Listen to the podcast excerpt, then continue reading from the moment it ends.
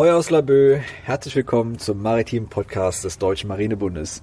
Neben mir steht wieder Jana Tresp und Hallo. ich bin immer noch Mike Brach. Ja, äh, wir haben uns jetzt heute mal gedacht, wir machen heute mal einen, Auswert, einen Außentermin.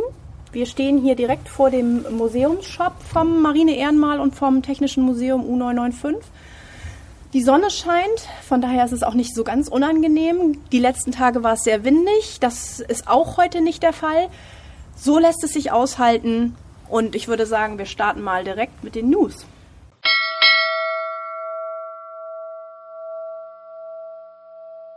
Genau. Auch die erste Kategorie heute sind wieder die News. Wir beginnen mal mit einem Thema, was wir noch gar nicht bearbeitet haben. Die Startups im maritimen Bereich. Auch da gibt es immer wieder neue Entwicklungen. So gibt es zum Beispiel in Schildenkirchen im Kreis Plön in Schleswig-Holstein die Firma Hasitech Electronics GmbH. Was ist das Besondere an dieser Firma? Sie hat eine spezielle, sie hat sich spezialisiert auf Ultraschalltechnologie und hat im April diesen Jahres den deutschen Innovationspreis in der Kategorie Startups gewonnen, was für ein maritimes Unternehmen relativ selten vorkommt. Hesitech Electronics hat ein Ultraschallsystem entwickelt, das Biobewuchs und Biokorrosion an Schiffen und Schiffskomponenten verhindert.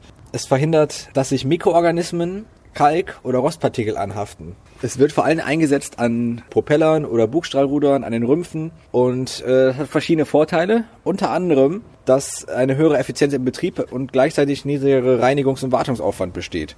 Das heißt, eine Win-Win-Situation. Also ich bin ja äh, Bootsbesitzerin, ich habe ja ein Segelboot und es ist, äh, man hat halt dieses lästige Anti-Fouling-Thema nicht mehr. Ne? Man muss ja, un das Unterschiff, Unterwasserschiff muss man streichen, regelmäßig, weil sonst eben wirklich sofort dieser Bewuchs äh, unheimlich überhand nimmt. Ja.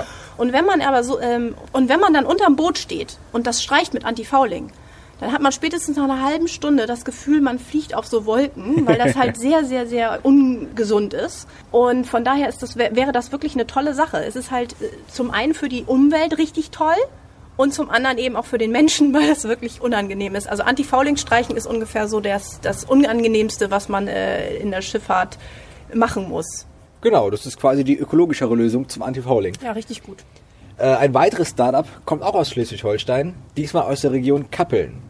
Dort ist die neu gegründete Wallaby Boats GmbH mit einer neuen Entwicklung an den Start gegangen. Sie haben Doppelrumpfboote entwickelt, deren Rümpfe gefedert sind. Auch da erstmal die Frage, warum braucht man gefederte Rümpfe?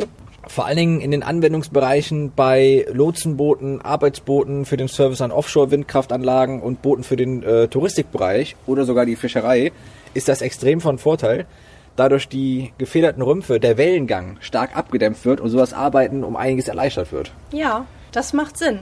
Ich denke jetzt gerade an diese Überfahrt von Büsum nach Helgoland. Wie, also das, viele Leute nennen das ja auch die Spucktütenfahrt, weil, äh, weil da eben die Nordsee natürlich äh, bekannt dafür ist, auch mal ganz schön äh, ruppig zu sein. Und äh, ja, und Leute, die das halt gar nicht kennen, denen geht's schlecht.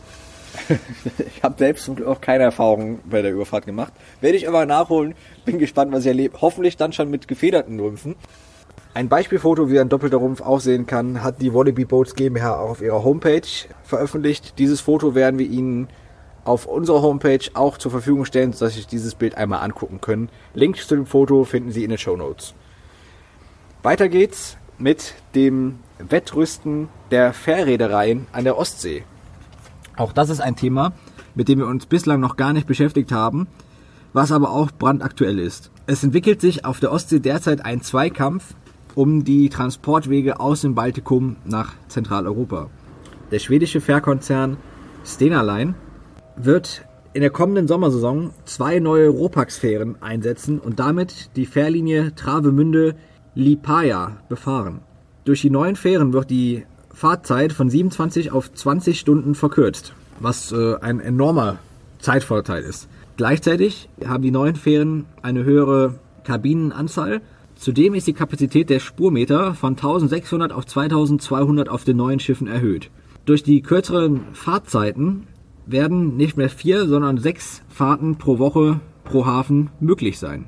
Durch diese Erhöhung der Kapazitäten versuchen natürlich die Schweden dem dänischen Unternehmen DFDS, das zwischen Kiel und Klaipeda, dem früheren Memel, hin und her fährt, Marktanteile abzunehmen.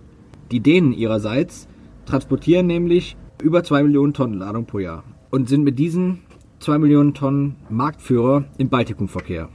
Doch auch DFDS wird 2021 gewaltig aufrüsten. Dazu liegt derzeit in der chinesischen Werft in Guangzhou äh, liegen derzeit dort zwei 230 Meter lange Fährjumbos für den Verkehr im Baltikum. Die Neubauten sollen auch die Kapazitäten auf der Route Kiel-Klaipeda erweitern. Gleichzeitig soll die Route Karlsham-Klaipeda ausgebaut werden. Als Verbraucher kann ich einfach nur berichten, vorteilhaft. Nachdem wir nun über die Startups der Nischen- und Nischenmärkte sowie den Fährverkehr auf der Ostsee gesprochen haben, müssen wir noch ein brandaktuelles Thema ansprechen.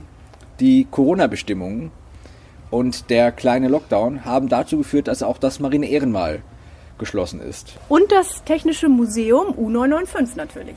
Das hat natürlich auch Auswirkungen auf einen Betrieb, der im Regelfall 365 Tage im Jahr geöffnet ist. Jana, was sind denn so die Auswirkungen auf, auf das Ehrenmal und das U-Boot?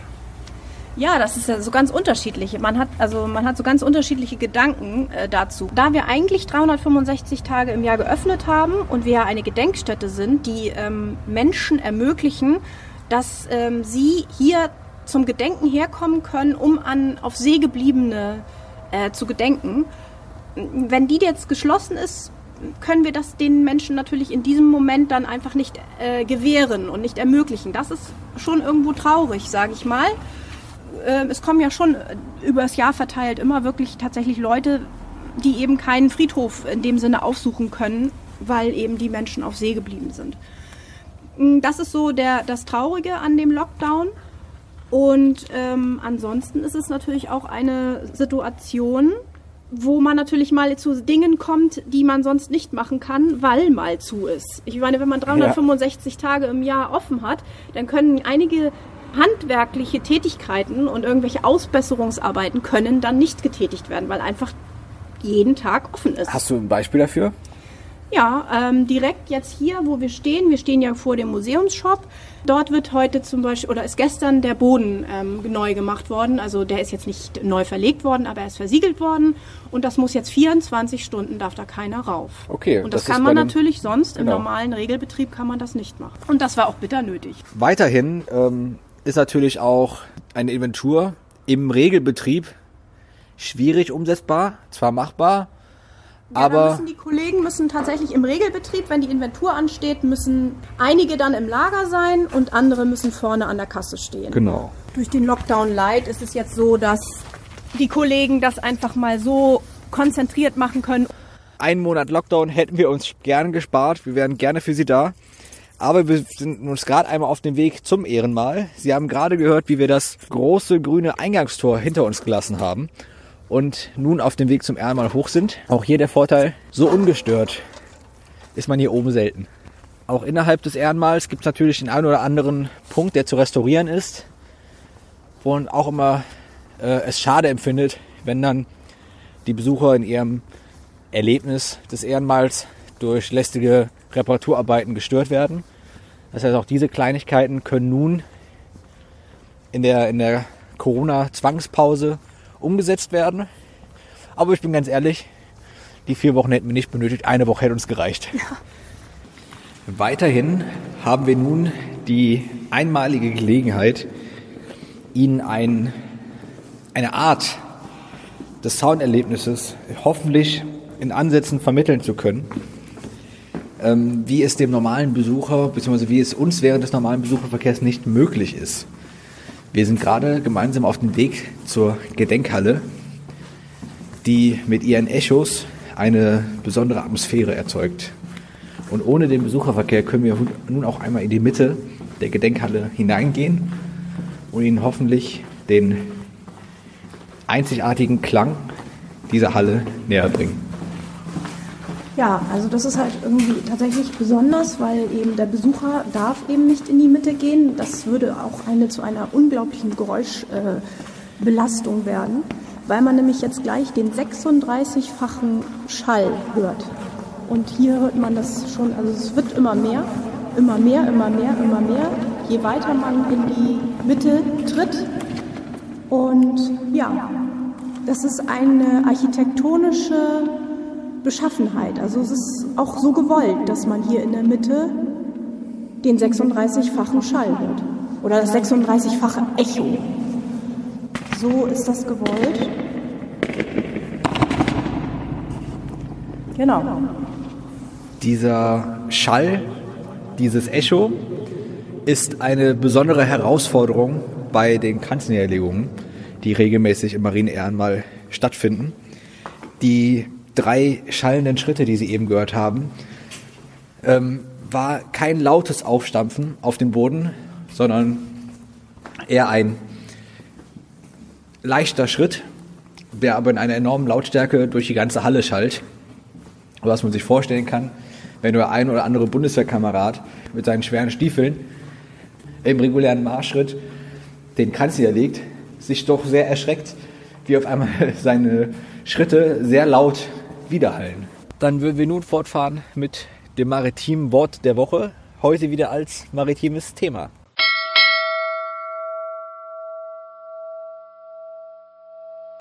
Genau. Es ist wieder ein bisschen äh, umfangreicher, weil ich äh, festgestellt habe, dass diese maritimen Worte, ähm, dass die teilweise natürlich auch schnell erklärt sind. Also wenn es um irgendwo ein so etwas geht wie die Back, dass das ein Tisch ist, ja, das ist mit einem Wort erklärt. Ähm, aber so, es gibt natürlich viele interessante Themen auch aus dem maritimen Bereich, die einfach der äh, Otto Normalverbraucher nicht kennt und die auch sehr interessant und auch teilweise belustigend sind.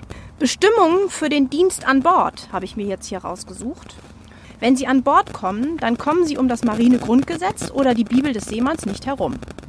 Es handelt sich hier um die Marinedienstvorschrift MDV mit dem Titel Bestimmungen für den Dienst an Bord DAB. Dieses umfangreiche Werk hält den Seemann in allen Fragen über Bordorganisation, Protokoll, seemännische Handhabung von Schiffen, Havariebestimmung und so weiter auf Kurs.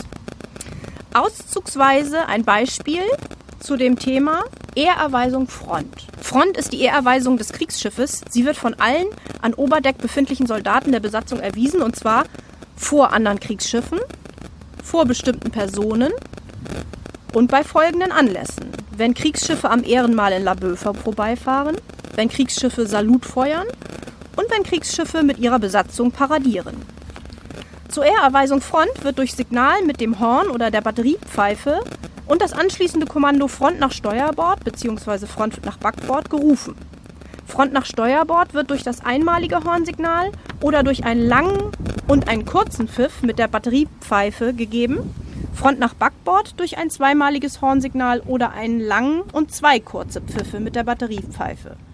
Auf das Signal und das Kommando zur Ehrerweisung Front stehen alle einzeln an Deck oder auf der Pier befindlichen Soldaten in der Grundstellung mit Front nach der befohlenen Schiffsseite still. Offiziere und Unteroffiziere mit Porte-Porté grüßen. Geschlossene Teile der Besatzung lässt der sie befehligende, befehligende Vorgesetzte mit entsprechender Front stillstehen. Soldaten in Beibooten beteiligen sich durch aufrechtes Sitzen an der Ehrerweisung. Die Ehrerweisung Front endet auf das Signal mit Horn oder Batteriepfeife rührt euch und das Kommando rührt euch. Oder ein anderes Beispiel. Jeder Soldat meldet sich beim an Bord kommen oder Verlassen des Kriegsschiffes bei der Deckswache an Bord bzw. von Bord. Diese Verpflichtung besteht auch für Zivilpersonen der Bundeswehr. Sie ist unabhängig von der Urlaubs- bzw. Personenkontrolle. Die An-Bord-Meldung und die Von-Bord-Meldung ist, zu, ist dem zuständigen Soldaten der Wache zu machen. Dieser ist für Offiziere der wachhabende Offizier, der WO. Steht der zuständige Soldat der Wache nicht am Fallreb, so melden sich alle Unteroffiziere und Mannschaften beim nächstjüngeren Soldaten der Wache an und von Bord. Und dazu habe ich sogar noch einen Exkurs quasi, den ich selber erlebt habe. Ich war einmal auf einer Besichtigung der Gorch Fock. Und da sind wir ganz, ganz toll rumgeführt worden von einem Soldaten. Und da gibt es so ein Brett. Ein großes Brett. Und auf diesem Brett können, äh, können alle ihren Namen drauf stecken oder drauf, also so einschieben in so eine Schubleiste. Und das ist ganz, ganz wichtig, dass da wirklich, dass die Leute das wirklich gewissenhaft führen und dass man nicht einfach von Bord geht und vergisst, sein Schild dort einzuschieben oder eben da wegzunehmen. Und das hat äh, eigentlich den ganz einfachen Grund, dass wenn irgendwas passiert, dass man wirklich sieht, haben wir alle. Also es geht wirklich auch so ein Stück weit auch um die Sicherheit, dass man sagt, so wer ist denn hier eigentlich alles an Bord? Weil so ein Gorch Fock ist ja eine ziemlich große äh, Schaluppe. Und da kann man ja schon mal sagen, Mensch, der Maschinist, der wollte da unten irgendwas prökeln, ne? Und wenn der da sein Schild nicht hat, dann äh, ja. Sehr und dann, richtig. Ja, genau. Also von daher, das ist ähm, ganz interessant gewesen. Fand, ist mir auch äh, so ziemlich stark in Erinnerung geblieben und natürlich auch total logisch und ein, Ja. einsichtig, dass Ich habe man das hab hat. noch eine Nachfrage. Steht das Marine-Ehrenmal in der MDV wortwörtlich drin? das ist eine gute Frage. Nächste Frage. Allein die Ehrerweisung Front gegenüber dem Marine-Ehrenmal ähm, zeigt natürlich, dass wir hier nicht nur ein 0815 Museum oder eine Gedenkstätte sind, sondern es zeigt natürlich wieder die enorme Relevanz ähm, innerhalb der Marine, denn wir sind ja auch offizielle Gedenkstätte der deutschen Marine. Richtig. Was man nicht vergessen darf, was aber oft gern unter den Teppich fällt. Ich mache ja den ähm, Instagram-Account und den Facebook-Account. Da bin ich ja auch ein bisschen mit involviert. Und ähm, ich finde, da sieht man das auch ganz oft in den Kommentaren, dass unsere ähm, Kollegen ähm, von der, also wenn das eben aktive oder ehemalige Soldaten sind, dass denen das einen, dass das für die einen ganz, ganz hohen Stellenwert hat. Ich freue mich auch sehr, dass wir diesen, diesen Fixpunkt als, als Anker bieten können und auch Anker innerhalb der Truppe sind. Und da kann man jetzt auch wieder sagen, das ist natürlich auch von dem kleinen Lock Lockdown Light ausgenommen. In der Tat, in der Tat. Die Ehrerweisung Front kannst du natürlich auch jetzt machen. Ja.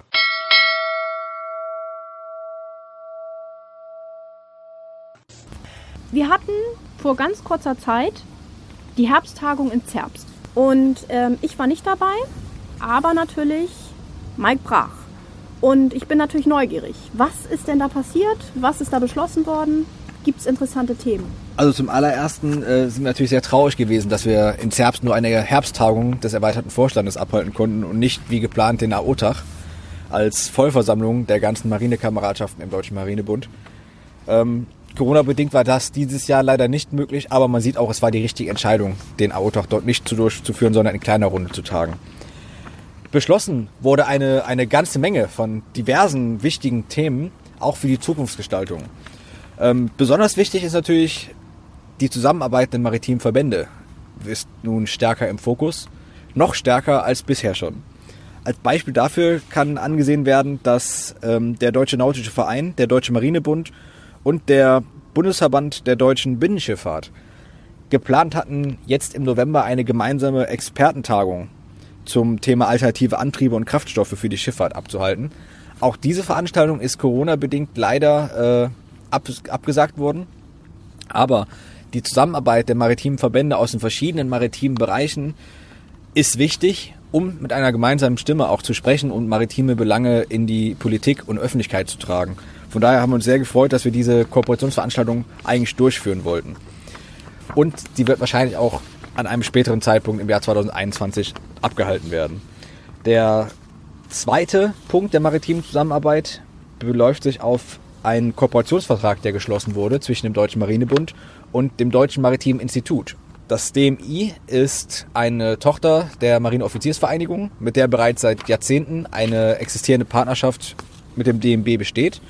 Und diese wollte man nun auf die Untergruppierung, die Deutsche Maritime Akademie, als Untergruppierung der, des DMB und auf das DMI ausweiten. Man wird nun in Zukunft auch da noch stärker zusammenarbeiten, da beide gemeinnützigen Einrichtungen, DMI und DMA, ein ähnliches Thema beackern und man nun mit gemeinsamer Kraft dieses Thema weiter vorantreibt.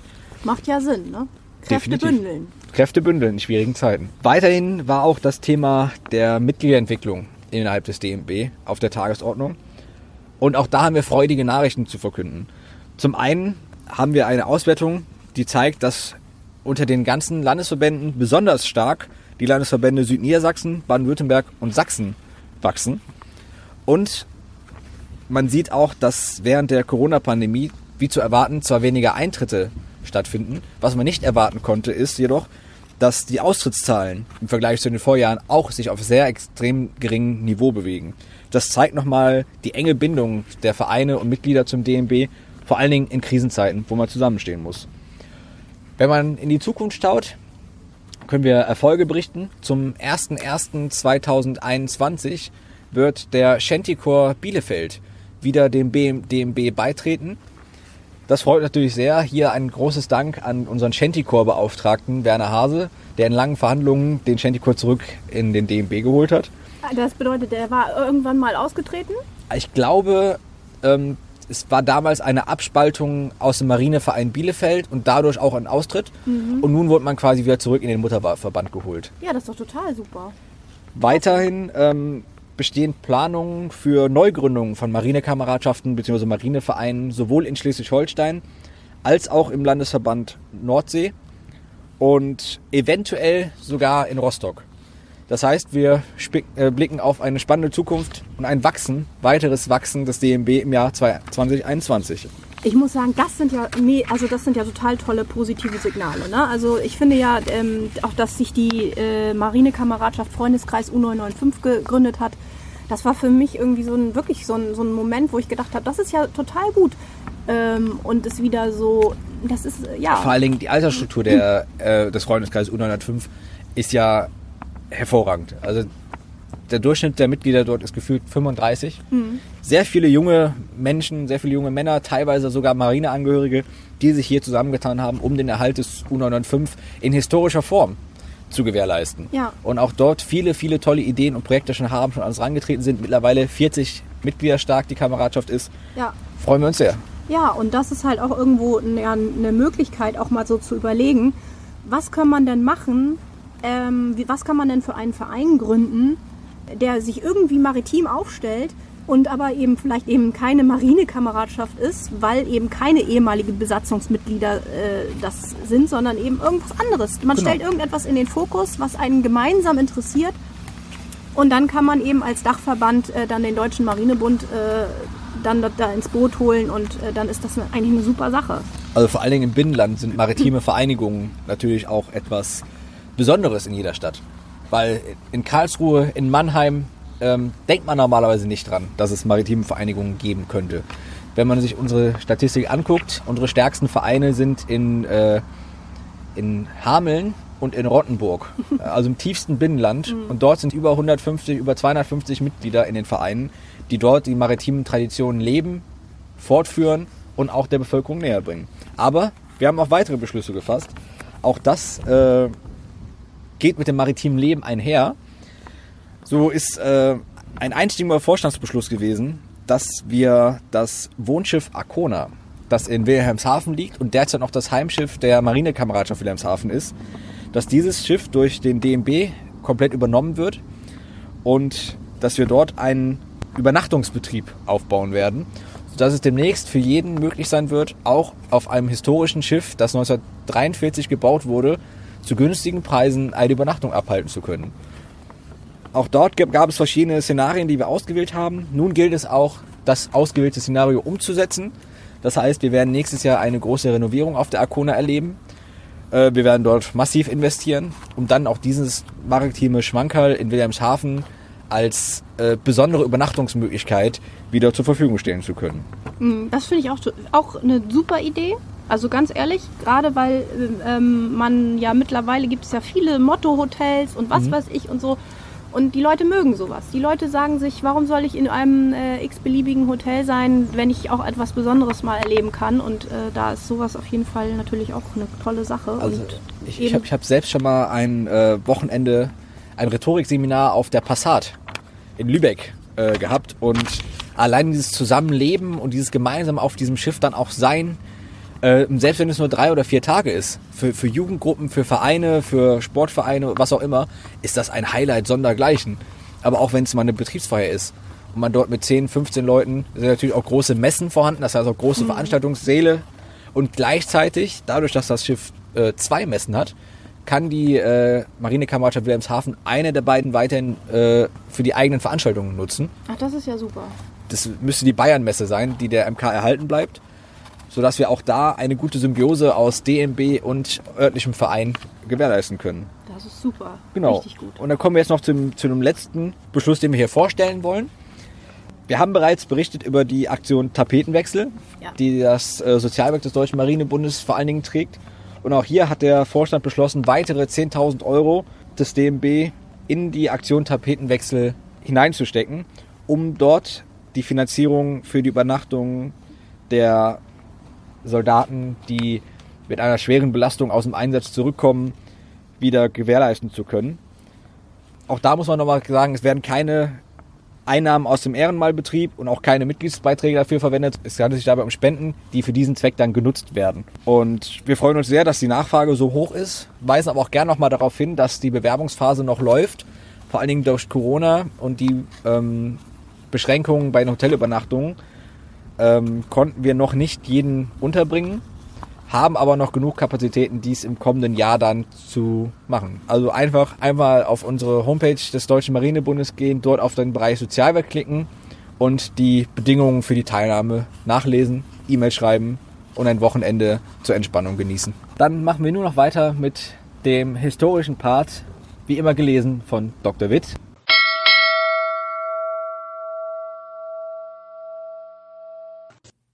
Die Seebataillone der Kaiserlichen Marine. Die Seebataillone sind die Marineinfanterie der Kaiserlichen Marine. Der Name Seebataillon wird erstmals 1852 verwendet, als das Marinierkorps der preußischen Marine diesen Namen erhält. Die in Kiel und Wilhelmshaven stationierten, infanteristisch ausgebildeten Seesoldaten übernehmen Wach- und Sicherungsaufgaben und stellen Geschützpersonal für Kriegsschiffe. Das Offizierkorps der Seebataillone besteht aus zeitweilig zur Marineinfanterie versetzten Heeresoffizieren, die Unteroffiziere stammen aus dem Heer und der Marine. In der Zeit der kaiserlichen Marine dienen die Angehörigen der Seebataillone nicht mehr an Bord der Kriegsschiffe. Lediglich auf den Panzerschiffen werden noch bis Ende der 1890er Jahre Detachements von Seesoldaten eingeschifft. Ab 1889-90 gibt es das erste Seebataillon in Kiel und das zweite Seebataillon in Wilhelmshaven. 1898 wird das dritte Seebataillon aufgestellt, das in der im gleichen Jahr vom Deutschen Reich erworbenen und von der kaiserlichen Marine verwalteten Kolonie Tsingtao in China stationiert ist. Zum Auftrag der Seesoldaten gehört neben Wach- und Sicherungsaufgaben seit der Mitte der 1880er Jahre auch der Kolonialdienst. Dabei werden Seesoldaten wiederholt bei der Niederschlagung von kolonialen Aufständen, wie beispielsweise des sogenannten Boxeraufstands in China 1900 bis 1901 oder des Aufstands der eingeborenen Völker Herero und Nama in Deutsch-Südwestafrika, dem heutigen Namibia, von 1904 bis 1908 eingesetzt, wobei sie auch an Handlungen beteiligt sind, die nach heutigem Maßstab als Kriegsverbrechen gelten. Vielen Dank, Herr Dr. Witt, für diesen spannenden Bericht heute wieder. Das war's mal wieder aus Laboe. Wir hoffen, Sie auch bald wieder mit einem neuen Platz begrüßen zu dürfen. Ja, wir genießen jetzt hier noch ein bisschen die Sonne. Es ist gerade wirklich wunderschön hier auf diesem menschenleeren Paradeplatz des Marine-Ehrenmals, der Schön. hoffentlich ganz bald wieder mit Menschen bevölkert wird. Ja, bis dahin, alles Gute. Tschüss!